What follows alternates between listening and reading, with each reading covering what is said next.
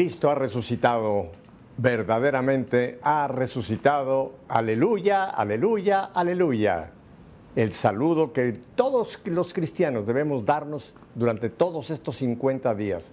Cristo ha resucitado, verdaderamente ha resucitado. Aleluya, aleluya, aleluya. Y con esta alegría nos vamos a la ciudad de Monterrey, donde tengo el gusto de tener con nosotros a alguien que ya la conocen, la van a reconocer enseguida. Tengo ni más ni menos que la profesora Lisi Cavazos Borovia. Lisi, gracias por estar con nosotros aquí en EWTN y Radio Católica Mundial. Hola Pepe, pues muchísimas gracias, muy contenta de participar contigo en esta experiencia. Que nombre sea de Dios. Bueno, en esta experiencia, porque ya la gente ahora que está viendo una serie, de la cual vamos a hablar más tarde, creo que ya te reconocieron, así que no eres nueva en nuestras pantallas y en nuestros radios, sino que ya eres alguien conocido por nosotros. Lizy, tú estás eh, establecida en, la bellísima ciudad al norte, la ciudad de Monterrey, ¿verdad? Tú eres, eres, eres norteña. Así es, pues Cavazos, Cavazos es un apellido muy del norte de la República Mexicana, una ciudad emprendedora, una ciudad pujante, una ciudad fuerte, recia, industrial y de gente de de veras leal, así como va. Cuando un norteño te dice algo, esto así es. ¿Cómo ves? Eso es gente de palabra, así me gusta. Y por cierto, si usted nunca ha estado en México y nunca ha estado, por supuesto, en Monterrey, hágalo. Monterrey es una ciudad muy bella tiene una comida exquisita que algún día espero que con Lizzy me pueda yo comer allá en Monterrey, es el cabrito al pastor. ¡Ah! ¡Qué delicia! Se me está haciendo agua la boca, no voy a poder seguir con el programa. Y aparte, pero lo más importante de toda esta gente del norte es, como tú lo dices, gente muy, muy derecha, muy te hablan las cosas claro, y así que me gustan mucho los norteños. Licia, antes de que hablemos el hacer, vamos a hablar un poco el ser. Cuéntanos un poquito de Licia. Pues Em, ¿Qué te puedo decir de mi vida? Mi vida empieza pues con mi papá y mi mamá, unos papás que se quisieron mucho, un, papá pues así, de ley, un papá de libre pensamiento y una mamá con una fe impresionante. Los dos dedicados a su familia vengo de una familia muy grande, mi mamá decía, tengo 11 hijos, porque tenía tres angelitos en el cielo, dos que no se le lograron y una chiquita que sí vimos nacer y que allá están en el cielo. Pero ella siempre decía, tengo 11 hijos, ¿verdad? Entonces vengo de una familia grande, numerosa, eh, cuatro hombres y cuatro mujeres, entonces siempre andábamos en parejitas, ¿me entiendes? Y una sentencia que siempre decía mamá, cuida a tu hermana, cuida a tu hermana. Y fueron fomentando esa sensación de familia, ¿verdad? Eso se nos quedó muy grabado en el corazón a los cabazos Borovia. Muy bonito. Ajá. Y en ese número de ocho, ¿en qué lugar, en qué posición se encontraba Alicia? ¿Se encuentra Alicia? Yo soy la cuarta, el jamón del sándwich. Soy la cuarta. Ajá. Ajá. ¿Y, todos eh, sus hermanos y hermanas aún, aún están con nosotros? ¿Viven, ¿Viven todavía los siete aparte de ti? Seis. Uno falleció hace dos, tres años, ya adulto, casado, con familia y todo y falleció hace poco, sí. Pero ahorita vivimos siete, seis y yo. Todos aquí en Monterrey. Cuéntanos, cuéntanos un poco de esa vida de familia. ¿Era es una familia practicante, religiosa? Eh, ¿Asistían a, juntos a misa? En fin, cuéntanos un poco de ese ambiente en el que el Señor fue desarrollando tu personalidad, Alicia. Pues fíjate que eh, la fe yo se la debo a mi mamá eh, muy fuertemente porque ella eh, nos enseñó a rezar. Pues teníamos la imagen de un sagrado corazón, así muy hermosa, así de bulto, como dicen, ¿verdad? Y entonces, ante esa imagen nos ponía así a todos los enanos ahí. Y entonces decía, vamos a pedirle pan, papá Diosito. Y entonces eso quería decir que nos diera lo que necesitamos. Entonces, cuando se te ofrecía algo o querías algo, deseabas algo, pues ahí te ibas a hurtadillas a, a, decirle, pan, papá Diosito, para que te ayudara en esto o en aquello, ¿verdad? Entonces, siempre formó parte de, de nuestra vida, es parte de nuestro ADN, esa relación muy cercana con Dios. Sí, especialmente el sagrado. Y en cuanto a la vida sacramental, eh, ¿participaban regularmente en misa, ocasionalmente? ¿Cómo era tu relación con los sacramentos, eh, con la misa y, o tu primera comunión? Cuéntanos de tu vida espiritual un poquito, esa vida infantil pero espiritual. Sí, cómo no. Bueno, eh, yo estaba en un colegio de religiosas, siervas de Jesús sacramentado, imagínate. Entonces, eh, Jesús sacramentado fue el centro de mi espiritualidad. Y ahí en el colegio había eh, capilla. Entonces yo en el recreo me iba y ahí este, me, quedaba en la capilla y le platicaba al niñito Jesús y a la Virgen las cosas, las preocupaciones o los gozos y luego ya me iba al recreo, ¿verdad? Pero ¿dónde empieza? Bueno, que vivíamos cuando yo era chiquilla en un pueblo eh, enfrente de la catedral. Entonces, yo nací entre las campanas del templo. Bueno, ahí vivíamos, ¿verdad? Entonces, el señor obispo era amigo de mis papás, los padres eran amigos, entonces era muy común que que nos relacionáramos. Entonces la confesión era, era pues cada semana. Antes era cada semana, ahora acá que lo necesitamos, no sé si por viejos que nos hicimos, pero era cada semana. Íbamos a ofrecer flores a la Virgen en este mes de mayo, eh, los sábados vestidos de blanco, con aquella ilusión, muy hermoso hice la primera comunión con el hermano que se me acomoda en la edad, así lo fuimos haciendo en parejitas, y la confirmación también, después más grandecitos, y, entonces el señor obispo, que era conocido de la familia, eh, nos decía, son soldados de Cristo. Y entonces yo le decía, soldados, aunque seamos mujeres, Sí, hay mujeres soldados de Cristo. Oh, bueno. Entonces te van dando esa información, Pepe, que se te va quedando. Se te va quedando y a lo mejor le das sentido cuando ya eres mayor. Pero sí, un poco así. Y era pues pedir siempre, dar gracias, pedirle al angelito de la guarda, mi gran compañero. Hay quienes de niños tuvieron el amigo imaginario. Yo tuve el angelito de la guarda. Y mi mamá decía, Dios nos puso a cada uno para cuidarnos. Entonces, háganle caso. Yo no sabía cómo era eso, pero sí sabía que me cuidaba. No sabía cómo, pero me cuidaba. ¿Cómo ves, ¿Y, te, acuerdas de, te acuerdas de alguna aventura de esas travesuras que niños y niñas a veces hacemos en donde tu ángel de la guarda realmente trabajó horas extras? sí, por supuesto. Recuerdo en este momento vivíamos en una casa de, doble altura de techo, como cuatro o cinco metros de alto, de dos aguas.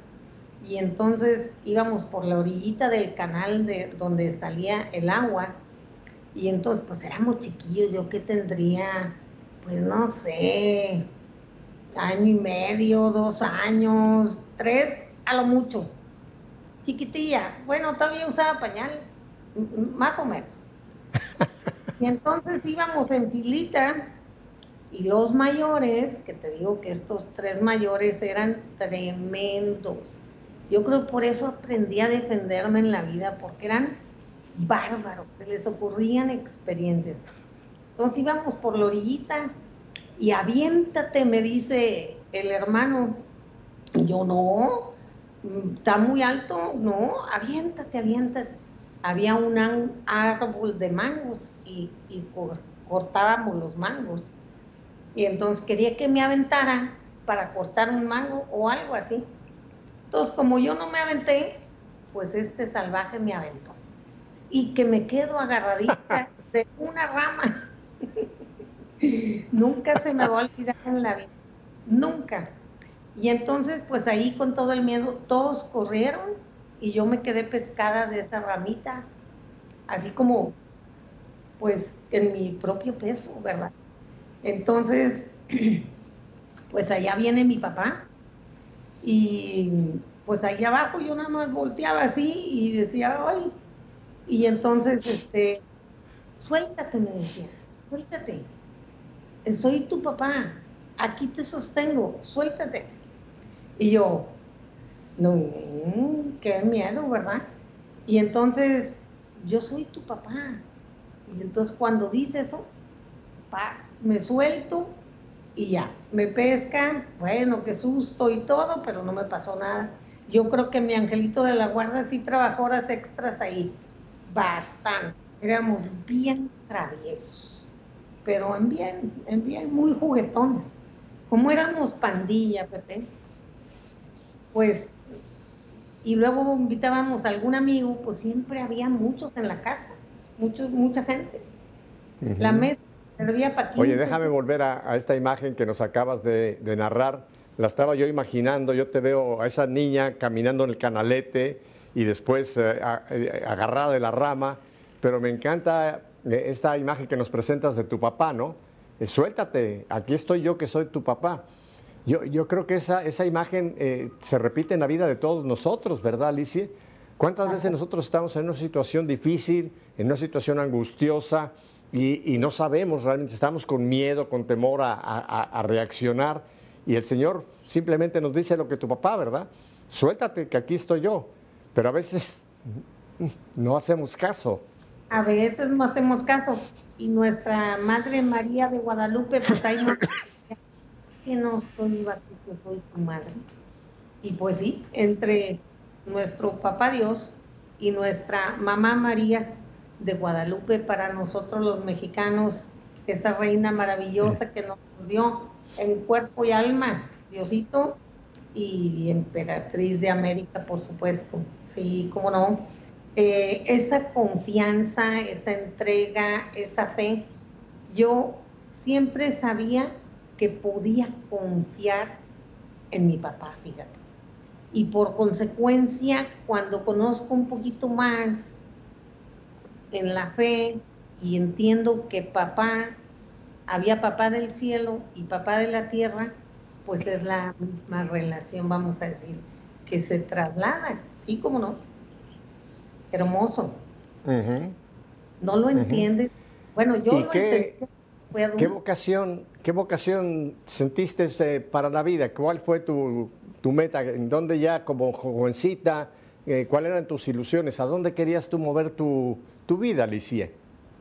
Pues como yo tenía una relación muy cercana con Jesús, con el niño Jesús, y el Sagrado Corazón en mi familia era una, una, fuerza increíble, era el corazón de mi familia.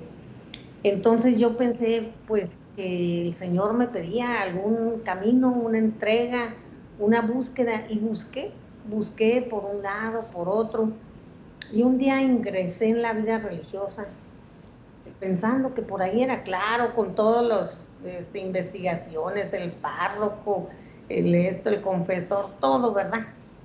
Y entonces eh, ya era yo psicóloga, que me acuerdo que el padre me decía, eh, como que estaba yo estudiando psicología y me decía que me saliera de psicología, ¿verdad? De, y yo, ¿por qué padre? Y yo decía, pues, ¿qué, tiene eso de malo? Y entonces eh, me dice, pues no, no es que tenga malo, pero te pueden meter ideas locas, raras, etcétera. Y entonces yo dije, bueno, mire padre, te digo que somos del norte. Mire padre, usted deme una razón de peso y entonces yo le digo a mi papá que por eso me tengo que salir de la carrera de psicología. Si no, pues, ¿qué le iba yo a decir a mi papá? ¿Te imaginas, Pepe? Nada más por chiflada, eso no se puede. Tenía que dar un argumento de peso.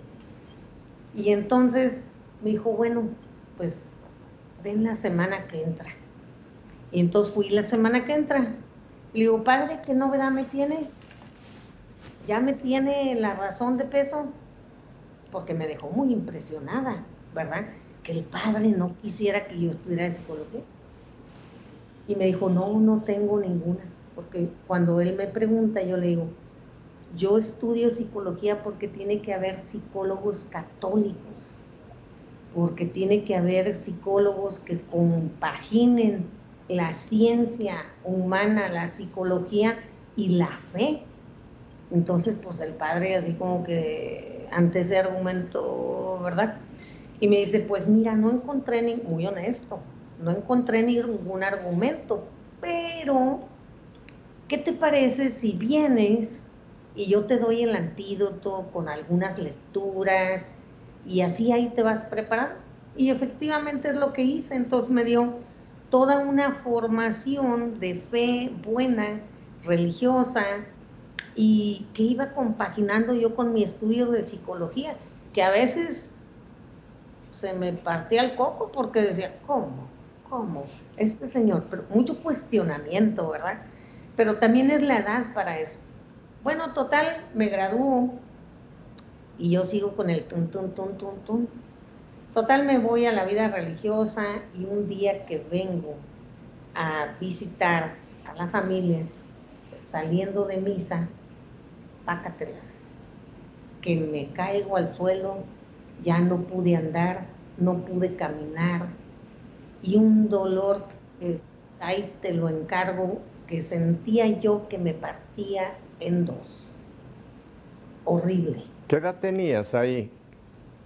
Pues tenía como veintitantos años, casi treinta, por ahí, veinti, veinti y algo, y entonces eh, yo ya trabajaba como terapeuta, como psicóloga, pero sentí esa inquietud. Y entonces esa enfermedad duró cuatro años, estuve inválida, en silla de ruedas, sin poder caminar, literalmente lo que eso significa. Aunque yo decía internamente, yo voy a volver a caminar, pero no me daba cuenta que el camino no era ese que el camino era otro, ¿verdad? Y un día me hablan de, ahí, de, de, las madres, y me dicen, pues, que yo ya no puedo continuar ahí porque, pues, no, por mi salud. Entonces, pues, entré así en un estado como profundo de, pues, ahora sí ya no te entendí, Señor, ya no te entendí. Entonces, ¿qué pasó? Se equivocó el padre, se equivocó la madre, me equivoqué yo, nos equivocamos todos, ¿qué es lo que quieres de mí? Entonces, con las manitas levantadas le dije yo, como le dijo muchas veces, cuando se me atora la carreta, como dicen, yo me rindo. Me rindo ante ti.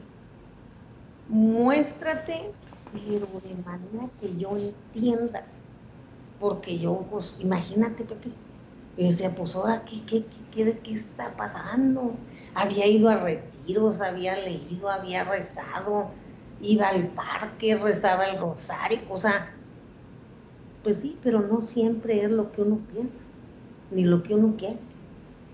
Sí, lo que, que ya hay una misión, un camino planteado, aún y cuando yo no lo conozco. Entonces, una noche, y esto es vida real, lo tengo con una claridad en mi mente y en mi corazón, leyendo mi librito de los cinco minutos con Jesús, como ya le había yo hecho mi pedido, ah, le dije, ya apúrate, porque yo tengo tiempo, pero no para perder el tiempo, fíjate nada más, qué hija tan desacatada. Pero bueno, eh, yo estaba desesperada, ansiosa, quería una respuesta, pues en esa juventud y en ese deseo de hacer algo y entregarse y darle sentido. Entonces, pues bueno, y un poco así es mi carácter, ¿va? Un poco, ¿qué más? ¿Qué más? ¿Por dónde más? Entonces, me responde el Señor ese mismo día. Estábamos en Adviento y me responde con Isaías, tu misión es consolar. Pepe, me fui para atrás, hasta aventé el cuadernito, dije, oh, wow, de entrega inmediata el mensaje claro, concreto y específico. Y yo como que me empecé medio a atarantar y dije, ¿y qué significa consolar? Y entonces me fue dada esa información, por decirlo de alguna manera.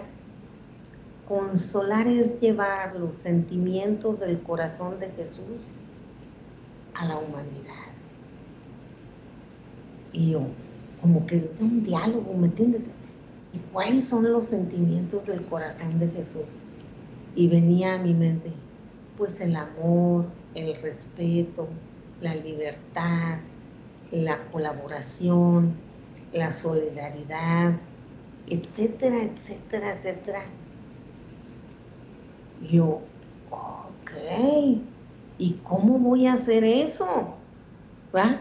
En ese va y viene, ¿cómo voy a hacer eso? A través de tu profesión. Y heme aquí intentando seguir mi misión de consolar. Entonces me dedico ahora, como entonces y con más preparación, a la psicoterapia y a enseñar a nuevos. ¿Cómo ves? Me encanta y te agradezco mucho que nos abras eh, tu vida tan íntima, cosas tan personales como ese cambio. Eh, se me ocurrieron dos citas bíblicas, tú mencionaste Isaías hay una cita de Isaías que yo la procuro en mi propia vida recordar constantemente cuando dice el Señor, mis caminos no son tus caminos, mis pensamientos no son tus pensamientos. Y esa es una gran verdad. Muchas veces vamos por la vida, Alicia, y tú que tienes este contacto con tanto paciente, pensando que esto es lo que yo quiero, este es el camino, y quizás estamos yendo en el camino equivocado. Y cuando uno no está en el camino del Señor, y no quiere decir que sea necesariamente una vida religiosa, sino en la voluntad de Dios, vamos a ponerlo, no hay una felicidad plena. Habrá felicidades temporales, pero, pero la auténtica felicidad está cuando logramos discernir cuál es el camino, cuál es el pensamiento del Señor y yo acomodarme, no querer que Él se acomode al mío. Porque muchas veces nosotros queremos chantajear a Dios, ¿verdad, Lisi? Queriendo que Él firme el cheque de lo que nosotros queremos. Y el Señor dice, no, no, no, no, no, no. Mis caminos no son tus caminos, mis pensamientos no son tus pensamientos. Y esto ah, no es fácil, ¿eh? Hay que soltarse de la rama, vuelvo a la, alegoría de soltarse de, mi rama para dejarle entonces que se haga la voluntad de Dios. Y, da miedo, Da miedo porque a veces el Señor nos dice, suéltate y vemos para abajo, ¿no? Empezamos a hacer cálculos mentales, cuánto cuesta esto, qué tengo que dejar, qué tengo que no... Y a veces no queremos soltarnos hasta que dice, no estoy yo aquí. Y entonces me recuerdo otra cita que creo que va muchísimo en lo que el Señor te mostró, que es cuando el Señor dice, vengan a mí los que están cansados y agobiados, porque yo los aliviaré. Lizy, en este siglo que nos ha tocado vivir, este siglo con tanta tecnología, con tanto acceso a tanta información y desinformación, etcétera, etcétera, eh, tú que tratas con tanto paciente, yo creo que estamos viviendo una época en que una gran parte de la humanidad son infelices, ¿verdad? Viven en un mundo bombardeado por la publicidad, por las ideas, por todos estos nuevos conceptos, la ideología de género, eh, lo que, el ataque que hay contra el matrimonio, el ataque que hay contra la familia, el ataque que hay contra la educación de los hijos, el ataque contra las libertades religiosas, todo esto nos está afectando. ¿Tú, no crees que estamos viviendo una época de una convulsión y un cambio que a la gente necesitan realmente, en alguna manera, eh, decir, ayúdame, Señor, porque es tanta la, el barullo que tenemos alrededor, que es difícil estar en la voluntad de Dios. ¿No te parece, Lisi? Mira, Pepe, de hecho, la confusión, porque es el siglo de la confusión, la confusión tiene que ver con que no coincide lo que pienso con lo que siento y lo que hago. Y resume eso lo que estás diciendo, porque hay una ley natural en nuestro ser, ¿verdad? Que nos dice o nos ilumina qué está bien y qué está. Y, esto no tiene nada que ver que si fe, que si religión, que si es humanidad, porque el Señor no lo puso ahí. ¿Me entiendes? Entonces, cuando no coincidimos y somos congruentes con nuestra esencia, la que Dios puso en nosotros, y que esa esencia es la conexión con Él, me entere yo o no me entere. Ese es el punto. Cuando yo me desconecto de la verdadera conexión con el ser superior, llámale como quieras, pero esto está de locos. Ve la guerra, tanto inocente, tanta matazón, tanto abuso, tanta violencia en las familias, en los hijos con los papás. Eso se reduce en un desorden. Y todo lo que es desorden va en contra de la naturaleza humana. Va, es un caos en el que la persona se mete en este caos y pierde el rumbo. Eso es lo que nos está pasando como humanidad. Pero yo confío en la ley del péndulo, ¿me entiendes?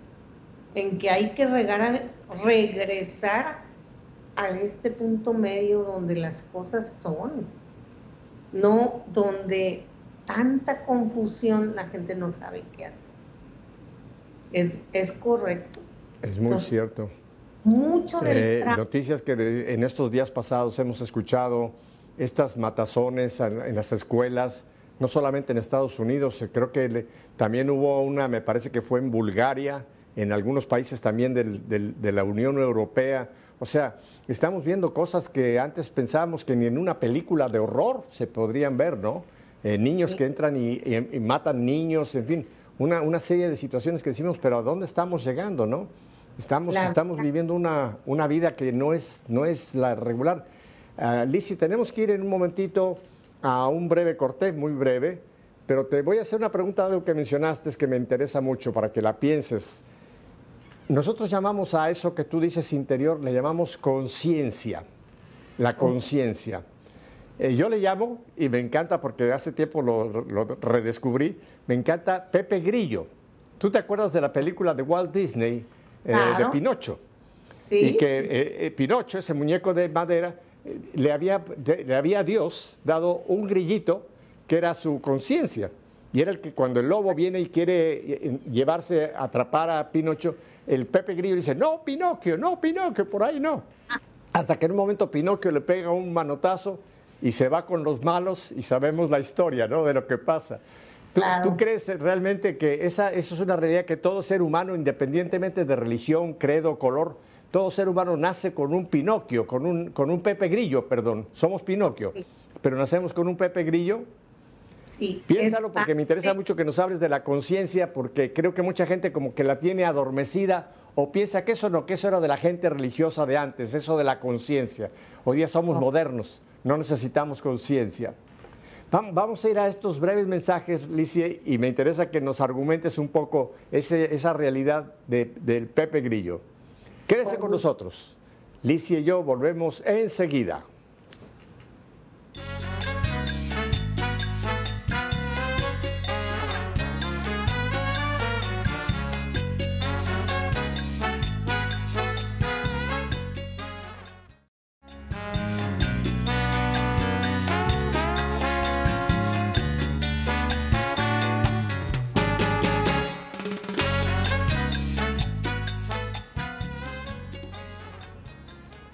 Bueno, estamos en la ciudad de Monterrey, en México, con nuestra ya querida amiga, porque ya le podemos llamar amiga nuestra, Lice Cavazos. Lice, antes de que te, me respondas la pregunta que te dejé, antes de ir a estos breves mensajes, una pregunta, eh, ya una vez que tú saliste, digamos, de la vida religiosa, empiezas a tu profesión, eh, pero tú eres casada, ¿verdad? Porque la gente se pregunta si te quedaste como soltera, o sea, ¿has tenido un matrimonio? Adoptamos una, una niña y luego la niña se casó, pasó el tiempo, se casó y tengo dos nietos preciosos, adolescentitos, hermosos, hermosos. Y, y el marido murió. Entonces, bueno, en esas experiencias, pues ya el Señor me va queriendo así como, sí, acompañada, querida, con una familia que me acompaña y todo, pero yo ahora estoy dedicada de tiempo completo a esta misión que yo siento que es lo que tengo que seguir y además me da sentido de misión, sentido de fe, una alegría, una felicidad que ninguna otra cosa me la da. Yo voy a dormir en la noche. Porque estás Estás en la voluntad de Dios, por eso es esa felicidad. Ahora te devuelvo la pregunta, ¿qué es la conciencia? Bueno, vamos a partir de lo psicológico para que podamos luego partir hacia de lo poquito a lo mucho. Eh, la conciencia es esa capacidad de darme cuenta, de percatarme entonces la conciencia es darme cuenta de lo que pasa en mi interior. Hay una parte de saber qué es lo que pasa. Y cuando yo me doy cuenta de eso, de eso que está en mi interior, me voy a encontrar con la ley natural, con la presencia de Dios, que cuando nos dio la vida, nos dio el alma, nos dio la parte espiritual, no nada más el cuerpo. Entonces vamos a decir que es una guía para vivir, para vivir bien, vamos a ponerle desde ese punto de vista. Y la conciencia hacia afuera es qué pasa, qué miro, qué veo, qué impacto tengo en el exterior a través de mis sentidos. Entonces es un ir hacia adentro, tomar ahí la de mi esencia, de la verdad que está puesta ahí, hasta se me enronquece, de esa verdad que nada más hay que ponerse así eh, y agradecerle a Dios para encontrar qué hacer, cómo hacer, si voy correcto en el camino, si no, y cómo el Señor se manifiesta también al pedir ayuda y consejo a la persona correcta afuera, para ir normando la conciencia. Lo que pasa, cuando yo hablo en esos términos, la gente puede decir, oye, eso se oye muy acá, muy acá, pero aquí en la vida real, ¿qué onda? Bueno, aquí en la vida real nos topamos con una parte que a través de la historia de nuestra vida y que puede afectar nuestra conciencia, es ese darnos cuenta y permitir que haya cierta confusión y cierta negación o omnibulación de la conciencia y no me pueda dar cuenta. Y se llama trauma psicológico. Entonces, muchas veces las personas queremos ser buenas, queremos portarnos bien, queremos seguir un camino correcto, pero como decía Pablito, que hago lo contrario a lo que quiero, ¿verdad? San Pablo, en una cita así muy light. Entonces, ¿por qué? Bueno, porque hay que trabajar conmigo esa conciencia, ese mundo interno que ha quedado lastimado por heridas que a lo largo de la vida hemos vivido. Entonces el proceso terapéutico, aquí es donde está lo maravilloso. Yo no creo que haya gente mala, hay gente herida que hace maldades o cae en maldades o cae en dañar a las personas o a sí mismo por las heridas que trae en su corazón. Y entonces ahí está la fuga, de plomero. ¿Qué hay que hacer? Pues es que hay que ir a una terapia que verdaderamente sane. Y la terapia que verdaderamente sana es la terapia que está diseñada para trauma psicológico. Entonces ahí se conjuga la parte espiritual y por eso la gente a veces no entiende qué le pasa. Y tiene un encuentro con Dios que sana, Dios lo sana en alguna parte de su interior y entonces sigue el camino del bien. Porque el Señor es el mejor terapeuta, ¿eh? es el maravilloso terapeuta es el Señor sana, el corazón de Jesús sana. La cosa es que a veces no me abro a eso.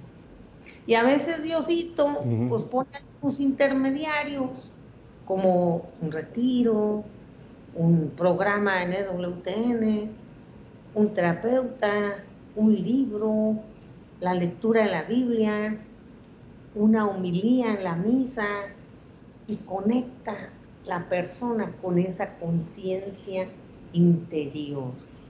Porque sabes, el Señor siempre está ahí. Lo que pasa es que no siempre. Déjame, te hago, una pregunta que seguramente mucho de nuestro auditorio está, está haciéndola ahora mismo. Yo veo eh, el, nombre del instituto al cual tú eres la directora, Instituto Iceberg, y aquí en pantalla lo estamos viendo, para la gente de radio se lo describe, tienes una imagen de un círculo donde está una cabeza de un ser humano y tienes dos colores, un color claro arriba y un color oscuro abajo. Eh, ¿Qué relación, qué, por qué Instituto Iceberg y qué, qué, es el símbolo de este que vemos que una parte está en un color y otra parte en, en otro color? Cuéntanos. Ah, bueno, pues te voy a enseñar a este amigo que tengo aquí, que es el cerebro, el cerebro, otros somos científicos y esta especialidad, eh, que es la especialidad en trauma psicológico, está basada en el estudio, cómo, cómo Dios va poniendo a través de la historia de la humanidad, abriendo el conocimiento en el hombre. Cuando ya estamos listos para algo, viene alguien y nos lo trae. En este caso, la doctora Francine Shapiro con la terapia para trauma psicológico. Entonces, la base neurobiológica dice, mira, que tenemos como tres grandes partes del cerebro, no sé si ahí lo logras ver, esta parte, que es la parte cognitiva o de los pensamientos, que le llamamos corteza cerebral, porque es como la corteza del árbol, que está más afuera. Aquí están las funciones del pensamiento, de la memoria, etcétera. Luego, aquí están en esta parte en medio, si por aquí ves la amígdala, una chiquitita que es como la alarma que nos dice que hay un peligro o la sirena de la ambulancia. Y luego aquí un caballito de mar que nos dice es el dueño del tiempo. Entonces estoy en tiempo pasado, en presente, a veces estamos hablando, hace ratito te estaba hablando yo de mi historia de vida. Hoy te estoy hablando en este momento aquí, en el presente, ¿sí? Y en este momento no tengo emoción. Hace ratito se me hizo así como que el nudito aquí, en la garganta. ¿Por qué? Porque esa emoción se va para esta parte. Y esta parte se llama y esta parte es inconsciente. Entonces, o sea, no nos damos cuenta, te fijas, consciente, inconsciente. No me doy cuenta de qué pasa. Entonces, cuando las personas vivimos una experiencia impactante o doloroso, la función del cerebro es procesar esa información. Y entonces, si no pueden los pensamientos, no pueden las emociones, lo guarda acá abajo y lo manda al inconsciente. Entonces, a mí se me ocurrió agarrar la teoría del iceberg, donde abajo está lo que no me doy cuenta, que son los traumas que se guardaron ahí y también los recursos. No todo está perdido, pero también están los recursos. También hay cosas con las que yo puedo salir adelante, fortalezas como la fe. Y a veces puedo yo decir, en este momento no sé, no entiendo, no nada, pero me pongo en tus manos. O como tú dices, pues no es a mi manera, es a la tuya. Ay, y es aventarse así como al aire, ¿verdad? Eso es fe. Y viva. Déjame te hago una pregunta, eh, porque me, me, da mucha iluminación el iceberg. Creo que todos hemos visto, yo nunca he estado en el Polo Sur ni en el Polo Norte, pero he visto películas. El iceberg a veces se ve una pequeña isla, que es lo que vemos en la superficie pero casi siempre estos icebergs tienen una inmensa masa que es la que está sumergida que no vemos. Ah, entonces puede ser que una persona va por la vida y no acaba de ver que situaciones que ocurren en la parte del iceberg superior tienen raíz en el fondo y va con esta carga o con esta, este tormento o con esta situación eh, tratando de encontrar, pues, qué sé yo, eh, paliativos, pero no, no, no los va a encontrar por afuera tiene que entrar a, su iceberg para encontrar dónde está lo que está afectando a la superficie. ¿Es correcto así, Licie? Lo dijiste perfectamente. Me captaste perfectamente en la idea. Y eso es lo que hacemos diario. Y eso es lo que enseñamos diario a través del instituto. Tenemos cursos, entrenamientos, cursos para público en general o para personas que son terapeutas y nos dedicamos a eso.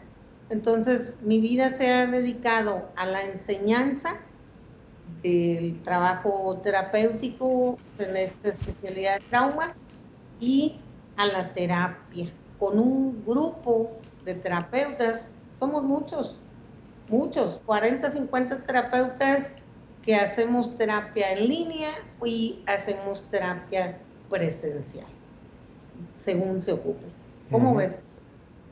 Bueno, actualmente se está presentando aquí en EWTN una serie que fue grabada contigo y con el equipo. O sea que la gente puede buscar en nuestra programación lo que se grabó. Creo que estamos por el quinto capítulo o el sexto. O sea que todavía de los 13 capítulos hay todavía unos siete por llegar o seis más todavía. Eh, ¿Cuáles serían, Licie, algunos de los síntomas más, más comunes cuando el iceberg empieza a hacernos entender que hay algo ahí? Pero no lo acabamos de captar. ¿Cuáles podrían ser algunos síntomas para decirnos necesito yo terapia? Bueno, eh, el dolor, la depresión, o sea, tristeza, no encontrarle sentido a la vida, eh, deseos de auto lastimarse o dañarse, ideas suicidas. Eh, hay crisis siempre en la vida, pero podemos salir de las crisis pero a veces quedarse en esa crisis y prolongarlo y entonces pensar que yo no merezco, que yo no valgo, que no sirvo para nada. Bueno, yo te diría a ti que me estás escuchando, Dios no hace porquerías. Soy una porquería, me dice un muchachillo, adolescente, y se me quedó tan grabado que le dije, oye, oye, oye, Dios no hace porquerías. Entonces vamos a sacarle lustre a esta vida para que tú aprendas de tus experiencias y te des cuenta, o sea, tengas conciencia de la hermosa persona que eres hijo de Dios. ¿Me entiendes? Porque Dios no hace porquería. Entonces, depresión, estrés, ansiedad, irritabilidad, enojo, intolerancia, impaciencia, todo eso en donde tengo dificultades en mi presente, ya sea de pareja, ya sea en relación con amigos, bullying, mobbing en las empresas, etcétera, son temas muy socorridos en la terapia y a veces las personas piensan que tiene que ver con el otro, ¿verdad? No, tiene que ver conmigo, porque se quedó aquí. Que el otro me hizo y lo que sea, sí, pero ¿qué pasó conmigo con eso que me pasó? Quedó una huella, quedó un patrón de pensamiento, de emoción o de conducta disfuncional, o sea, con malestar emocional. En síntesis lo decimos nosotros así.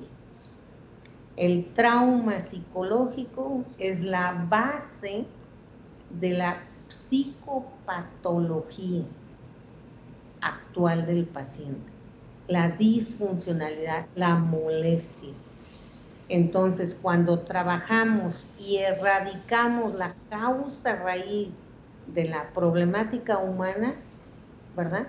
Se libera lo que me estorba para ser yo quien soy yo misma, con una plena conciencia de mí, de mi ser, de mi esencia y de mi entorno.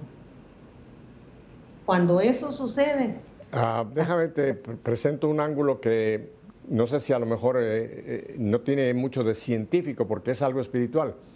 Dice San Pablo allá en la carta a los Efesios que nuestra lucha no es contra carne y sangre, sino contra principados, potestades y fuerzas del mal.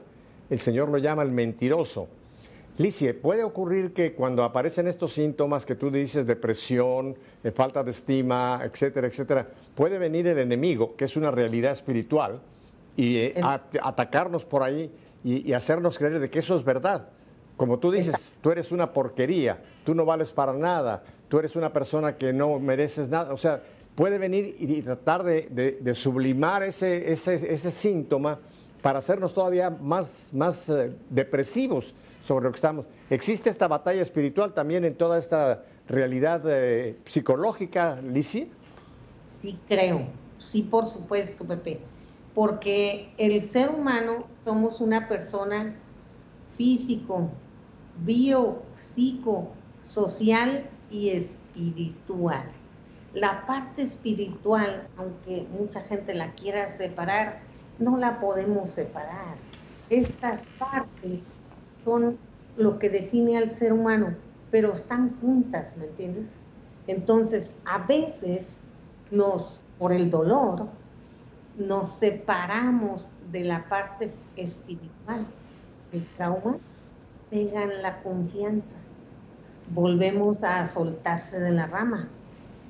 ¿Qué había para que me soltara de la, rama? Bueno, era una chiquita, pero en, en esa metáfora había confianza, había fe humana, pues porque era mi papá humano. Pero si lo trasladas al mundo espiritual, esa fe de soltarse que nos cuesta, ¿verdad? Entonces, ¿qué hace el trauma? Fíjate, mata la confianza, lastima la confianza, la capacidad de con fe en el otro. Confianza viene de con fe. Fe en mí mismo, fe en ti, fe, por supuesto, fe en Dios. Entonces, cuando las personas, en mi experiencia profesional, esto, Pepe, con la manita derecha levantada, te digo, lo vivo todos los días. Las personas, a través del proceso, cuando sanan, dicen, gracias a Dios. Yo puedo no hablarles de Dios, pero ¿qué? Ellos se recuperan y espontáneamente dan gracias a Dios por esa liberación de ese dolor, de esa herida, de ese trauma y quitan lo que no les permitía ver con su conciencia libre eh, su realidad. Entonces, el enemigo, ese mugroso, que sí existe, ¿verdad? Y que aquí no está invitado. Yo echo el agua bendita aquí muy seguido y aquí rezamos todos los días porque hay que rezar, porque hay que mantenerse, porque ese nos anda poniendo las trampillas. Se mete allí en malos sentimientos en relación a mí mismo y entonces va distorsionando mi conciencia y agarra el trauma y lo restrega a la persona, agarra una materia que sí existe, ¿verdad? Y entonces la persona empieza a perder la fe.